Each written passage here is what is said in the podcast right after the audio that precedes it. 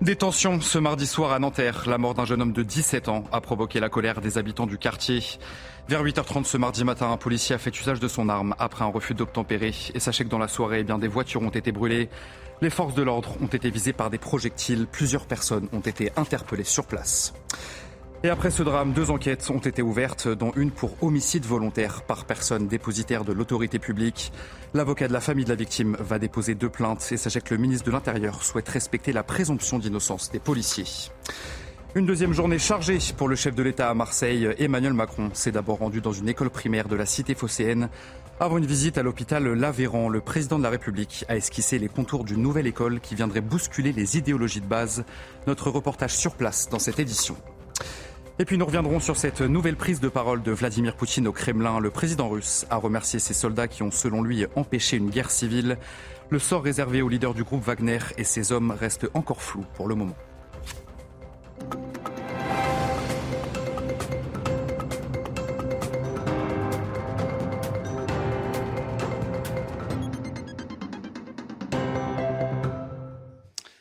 Bonsoir à tous, soyez euh, les bienvenus dans l'édition de la sur CNews. Des ont donc éclaté à Nanterre euh, après la mort d'un jeune homme de 17 ans.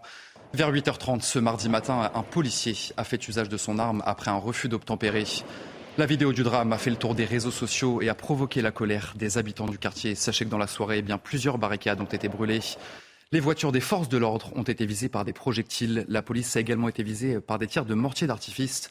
Avant de riposter avec des gaz lacrymogènes, plusieurs personnes ont été interpellées sur place. On va faire le point avec nos journalistes qui ont suivi les événements. Des véhicules incendiés, des barricades en feu et de nombreuses scènes d'affrontements ici à Nanterre alors qu'un important dispositif de sécurité a été déployé dans cette commune des Hauts-de-Seine. Les policiers ont été pris pour cible par certains jeunes, des jets de verre, des tirs de mortier qui ont obligé les forces de l'ordre à répliquer avec des tirs de gaz lacrymogène pour disperser la foule. Il s'agit de dizaines d'adolescents et jeunes adultes en colère, c'est le moins que l'on puisse dire contre les forces de l'ordre. Ces scènes d'affrontements ont éclaté dans l'après-midi. Selon la préfecture de police, des individus ont commencé par incendier des palettes et cabanes de chantier. Les sapeurs-pompiers sont alors rapidement intervenus pour éteindre les différents départs de feu. Mais la situation a ensuite dégénéré dans la soirée car de nombreux messages avaient été relayés sur les réseaux sociaux. Des appels à prendre en guet-apens les policiers. Des adolescents ont d'ailleurs été vus remplir des bidons d'essence pour probablement confectionner des cocktails Molotov. Il faut savoir que dans ces messages publiés sur les réseaux sociaux, les policiers étaient tout simplement présentés comme des ennemis qu'il fallait attaquer. Après ce drame, deux enquêtes ont été ouvertes, dont une pour homicide volontaire pour personne dépositaire de l'autorité publique. Et deux plaintes vont être déposées par l'avocat de la famille de la victime. Retour sur ce qui s'est passé ce mardi matin à Nanterre. Sandra Buisson, Célia Barotte. Il est environ 8h30 du matin, place Nelson Mandela à Nanterre, lorsque des policiers souhaitent contrôler un véhicule circulant dans une voie de bus. Le conducteur, un jeune homme de 17 ans, a d'abord refusé de s'arrêter, puis a obtempéré avant de redémarrer. Selon les premières informations policières, l'automobiliste aurait foncé sur l'un des agents. Mais une vidéo des faits, publiée sur les réseaux sociaux, montre le fonctionnaire debout, côté conducteur, et ouvrant le feu avec son arme administrative sur l'homme au volant. Des images accablantes, selon le maire Patrick Jarry. L'enquête qui est ouverte euh, euh, aille jusqu'au bout. L'immense aspiration de tous les habitants de cette ville, euh, c'est que toute la vérité soit faite. La voiture qui transportait trois personnes a terminé sa course encastrée dans un poteau quelques mètres plus loin. Le passager avant a pris la fuite, celui à l'arrière a été interpellé et le conducteur, pris en charge par les secours, est décédé à 9h15. Sur les lieux du drame, les proches du jeune homme évoquent avec beaucoup d'émotion une injustice. Il n'y avait personne devant, il pouvait écraser personne, il n'y avait pas de délit de fuite, on le voit clairement dans la vidéo et j'espère que la justice fera son travail, que justice sera faite. Il ne méritait pas ça, personne ne mérite ça de cette façon-là. Je demande qu'ils prennent perpétuité en fait, voilà. Deux enquêtes sont ouvertes, dont une pour homicide volontaire par personne dépositaire de l'autorité publique. Elle a été confiée à l'IGPN pour déterminer si le cadre légal d'usage des armes a été respecté. Nous avons pu recueillir le témoignage de la grand-mère de la victime et forcément difficile pour elle de trouver les mots après un tel drame. Mon petit-fils, il est mort. Ils ont tué mon petit-fils et je vais être bien. Je suis pas bien, moi, du tout. Je suis pas bien. Je suis contre le gouvernement, moi. Je ne suis pas bien, mon fils. Je suis bien. Ils m'ont tué mon petit-fils. Ils m'ont esquinté mon petit-fils. Moi, je m'en fous de tout le monde. Je m'en fous maintenant de tout le monde. J'ai demandé, j'en ai téléphoné tout le monde. On a... Et maintenant, ils m'ont pris mon petit-fils. Je leur pardonnerai jamais de la vie. Jamais, jamais, jamais, jamais. Et toujours après ce drame, Gérald Darmanin s'est exprimé dans l'hémicycle de l'Assemblée nationale. Le ministre de l'Intérieur ne s'est pas prononcé sur la culpabilité du policier qui a fait usage de son arme. Il souhaite que la justice s'en charge. Je suis très attaché à la protection euh, de l'innocence des euh, accusés, et notamment de celui qui a tiré, qui est policier, qui aura à rendre compte devant son administration et devant la justice de ces actes. Mais je ne suis pas juge, je ne suis pas procureur de la République, madame.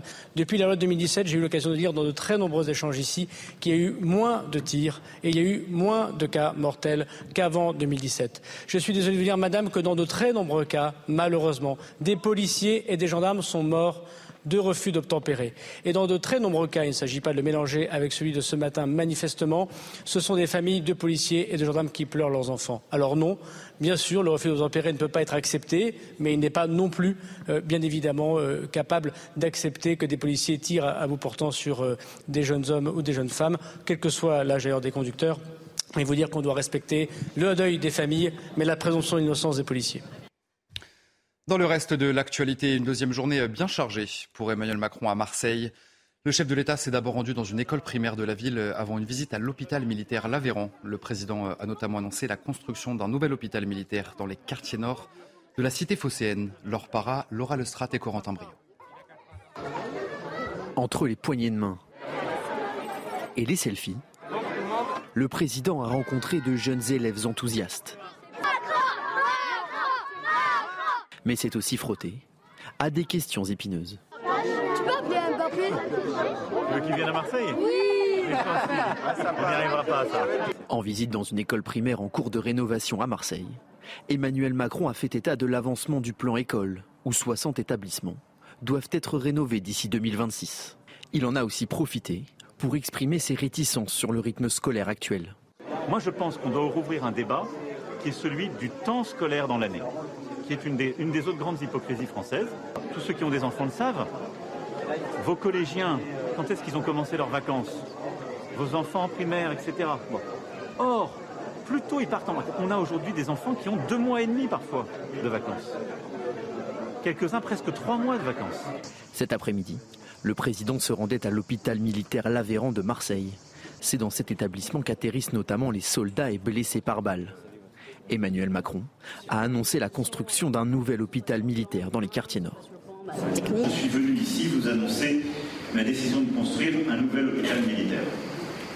Cet hôpital de nouvelle génération devra répondre aux besoins que nos armées auront pour les décennies à venir.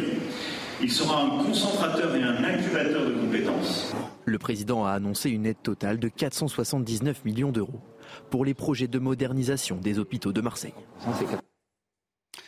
Autre priorité du chef de l'État, celle de la lutte contre le trafic de drogue. Vous le savez, euh, les quartiers nord de Marseille sont particulièrement impactés par ce fléau. À la Castellane, la situation est toujours la même depuis des années et la présence de la police sur place n'y change absolument rien. Les habitants de la cité se sentent euh, complètement seuls et sans aucune solution. Le reportage sur place de Stéphanie Rouquier et Émilie Gougache.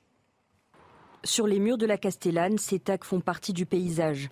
Horaires de vente, prix des drogues, des menus destinés aux consommateurs car le deal y est omniprésent. Pour y remédier, la police vient régulièrement, mais c'est loin d'être suffisant pour cet habitant de la cité qui souhaite rester anonyme. C'est bien qu'ils viennent, mais c'est tous les jours qu'ils devraient venir. Tous les jours. Tous les jours, il faudrait qu'il y ait une présence de policiers. Tous les jours. D'après lui, la présence de l'armée pourrait être la seule solution. L'armée vient et en quelques jours, c'est réglé. Voilà. C'est l'armée qu'il faut mettre. Pour sécuriser leurs points de vente, les dealers ont installé des barricades et filtrent les entrées. Résultat, médecins ou pompiers refusent de venir, comme l'explique cette habitante. Les, services euh, euh, qu'on a, par exemple, si on a des problèmes dans les appartements, donc pareil, ils viennent pas, ils, ils, sont, ils, sont, ils sont arrêtés. Autre difficulté que nous confie une mère de famille, circuler dans la cité le soir. Sous couvert d'anonymat, elle décrit un quartier sale et trop dangereux. Il n'y a pas de lumière? Il y a peine de rats. Et si ça tire, on a peur. Craignant les balles perdues, l'un de ses enfants handicapés préfère ne pas sortir. Alors, si jamais ça tire, il ne peut pas cavaler. Il est trop gros. Vous voyez pourquoi? Voilà. Les guerres de territoire ou les règlements de compte continuent de faire des victimes dans les quartiers nord. 23 personnes sont mortes depuis le début de l'année. Et un petit peu plus tôt euh, cette semaine, Emmanuel Macron a justement annoncé euh, de nouvelles mesures dans la lutte contre le trafic de drogue. Les amendes pour les consommateurs seront désormais payables immédiatement, soit par carte bancaire ou alors en liquide. Sonia Fibleuil, porte-parole de la police nationale, était sur notre antenne ce mardi et elle parle d'une mesure supplémentaire pour lutter contre ce fléau. Alors, ce n'est pas forcément pour combler ce qui ne va pas, c'est pour euh, avoir une mesure supplémentaire d'efficacité sur le terrain. Mhm. Euh, on voit ça comme ça parce que déjà, ça simplifie en plus leur, euh, leur action, dans la mesure où ça leur évite de faire venir, d'interpeller la personne, de la faire venir au commissariat, d'appeler le magistrat et toutes les suites qui doivent être consignées sur procès verbal. Donc une procédure qui est manifestement assez lourde et avec beaucoup de paperasse pour un contentieux qui, en général, relève d'un rappel à la loi. En visite euh, au palais de justice de Lyon, Éric Dupont-Moretti a été accueilli sur place euh, par la colère des greffiers. Dès son entrée dans la salle, plusieurs membres du personnel judiciaire lui ont ostensiblement tourné le dos. Certains ont même rendu des pancartes avec comme inscription Les comptes ne sont pas bons, les greffiers méritent mieux. Et face à ce mouvement inattendu, eh bien, la réunion a quand même pu se tenir. On va écouter un représentant syndical UNSA des services judiciaires. À l'heure actuelle, il y a 22 000 personnels de greffe dans les services judiciaires. Euh, si on était sur les standards européens comme euh, l'Espagne, l'Italie ou le Portugal, euh, nous devrions être 39 000 personnels de greffe. Donc évidemment, il manque beaucoup de personnel. Donc il nous fait des annonces de recrutement de greffiers supplémentaires, tant mieux, c'est très bien. Mais 1500 sur 5 ans, excusez-moi, là aussi, c'est pas assez.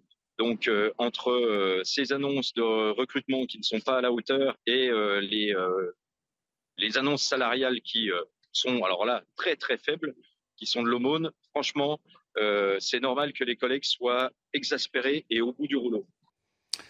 On en vient à cette scène assez surréaliste qui s'est passée samedi dernier dans le ciel français. Un rafale a poursuivi un petit avion de tourisme dont le comportement était suspect. Et quelques temps après, eh bien, le pilote de cet avion euh, a largué des paquets de drogue et sur Terre, des habitants ont assisté à, la scène.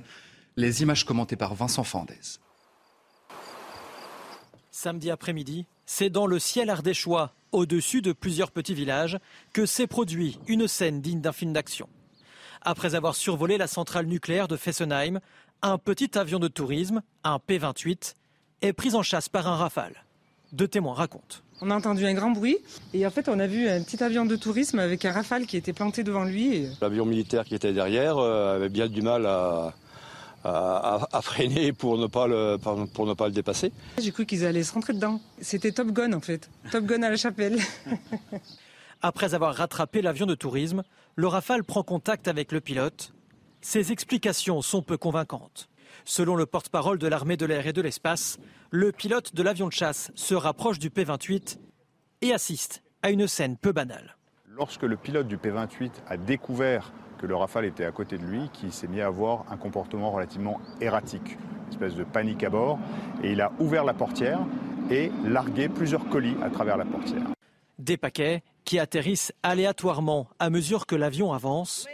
En dessous, les habitants assistent à la scène. Ils sont tombés dans, les, dans le pré là. Après, les gendarmes sont venus, ils ont été chercher euh, tout ce qu'il y avait dedans.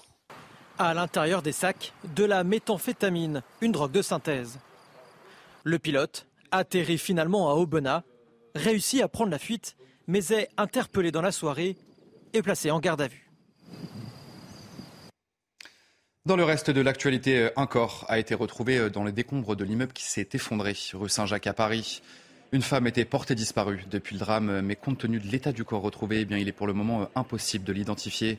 Le week-end dernier, les recherches pour tenter de retrouver la dernière personne disparue avaient dû être temporairement interrompues, le temps de renforcer la solidité d'un immeuble mitoyen. Le gouvernement totalement mobilisé pour faire respecter la laïcité dans le sport. Ce mardi, Gérald Darmanin s'est dit très opposé au port du hijab dans les compétitions sportives.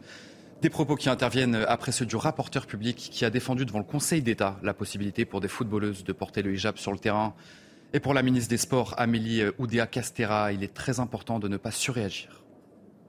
Alors comme nous tous, j'ai pris évidemment connaissance euh, des conclusions du rapporteur public. Je comprends parfaitement qu'elle fasse euh, réagir, qu'elle suscite euh, des inquiétudes et je les entends. Mais pour moi, c'est très important de ne pas surréagir.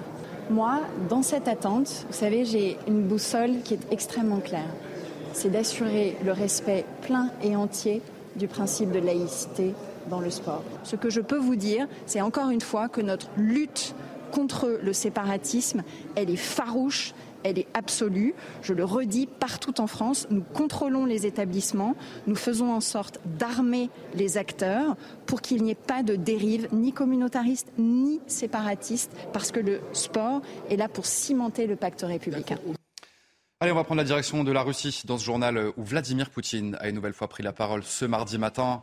Devant les forces de sécurité, le chef du Kremlin a remercié ses soldats pour leur patriotisme qui ont selon lui empêché une guerre civile après la rébellion du groupe Wagner.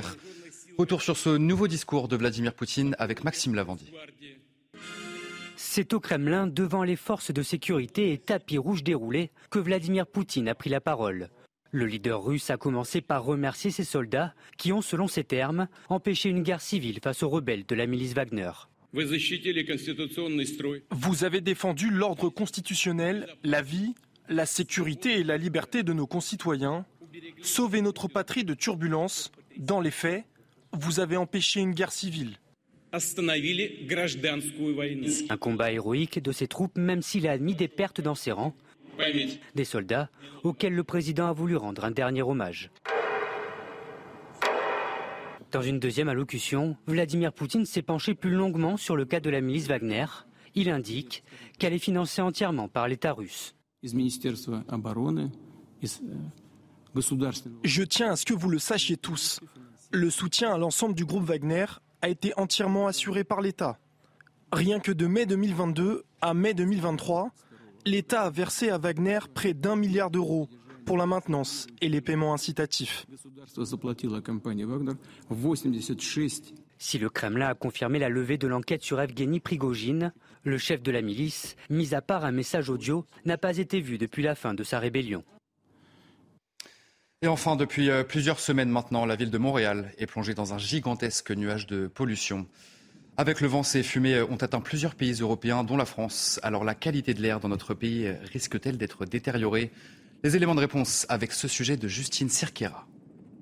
Montréal, toujours plongé dans un nuage de pollution. Depuis des semaines, les fumées ont recouvert le ciel de la capitale du Québec, élue ville la plus polluée au monde. En cause, des incendies incontrôlables qui ont ravagé plus de 6 millions d'hectares depuis le mois de janvier. Mais le vent souffle à l'ouest et emporte avec lui le panache de fumée de l'autre côté de l'Atlantique pour rejoindre les côtes européennes. À commencer par la péninsule ibérique, le Royaume-Uni, l'Irlande ou encore la France, avant de poursuivre sa route plus à l'est. Grâce à la distance qui nous sépare du foyer des incendies, le risque d'une alerte pollution reste faible. Plus la durée euh, de déplacement d'une masse d'air chargée de pollution va être longue, euh, plus on a une dilution finalement de cette pollution dans la grande, euh, dans la grande atmosphère. Effectivement, si ces feux devaient perdurer sur des périodes où nous émettons, nous aussi, des, des, particules en forte concentration, on pourrait là arriver à des problèmes importants. Des perturbations prévues dès jeudi devraient faire disparaître les fumées qui survolent déjà trois quarts de la France. Allez, vous restez bien avec nous sur CNews. On se retrouve tout de suite pour votre journal des sports. Et on commence ce journal des sports avec le Tour de France euh, qui approche à grands pas. Samedi, euh, les coureurs partiront de Bilbao en Espagne pour la 110e édition de la Grande Boucle. Parmi eux, le double champion du monde, Julien Alaphilippe, après avoir raté l'édition 2022. Alaf, comme on l'appelle, euh, revient avec de grandes ambitions. C'est Clara Mariani qui vous raconte. Julien Alaphilippe fait son grand retour sur le Tour de France après son absence pour méforme l'année dernière. Sa formation Soudal Quick-Step a dévoilé le nom des huit coureurs retenus pour la 110e édition qui s'élance samedi de Bilbao en Espagne. Le puncher français déjà vainqueur de six étapes, meilleur grimpeur en 2018, porteur du maillot jaune en 19, 20 et 21, partagera le leadership de l'équipe avec le sprinter Fabio Jacobsen. Deux leaders d'équipe donc, mais aucun pour le classement général. L'équipe belge a par ailleurs décidé de se passer de Remco Evenpool. Le tout frais champion de Belgique sur route devra ainsi attendre un an au moins pour découvrir les routes du Tour de France. Allez, on passe euh, au tennis dans ce journal des sports et la belle victoire d'Arthur Hinderknecht à Majorque. Lucky loser du tournoi. Le Français a dominé au premier tour euh, l'Espagnol Albert Ramos Vignolas. Une victoire en 2-7, 7-6, 7-6. C'est près de deux heures de jeu. Une victoire qui va redonner de la confiance au 85e joueur mondial euh, à quelques jours maintenant du début de Wimbledon. Au prochain tour, Arthurine Darknech affrontera un autre Français, Constant Lestienne.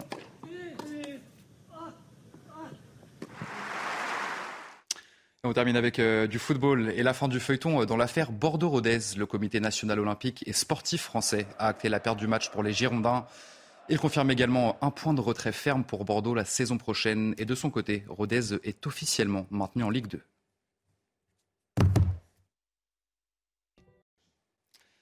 Allez, vous ne bougez pas. On se retrouve bien sûr euh, dans un instant sur CNews pour un prochain journal. Et nous reviendrons sur euh, ces tensions ce mardi soir à Nanterre. La mort d'un jeune homme de 17 ans a provoqué la colère des habitants du quartier. Vers 8h30 ce mardi matin, un policier a fait usage de son arme après un refus d'obtempérer. Et dans la soirée, eh bien, des voitures ont été brûlées et les forces de l'ordre ont été visées par des projectiles. On revoit toutes ces images dans, une, dans un instant. Je vous souhaite une très belle nuit à toutes et à tous sur notre antenne. Retrouvez tous nos programmes et plus sur cnews.fr.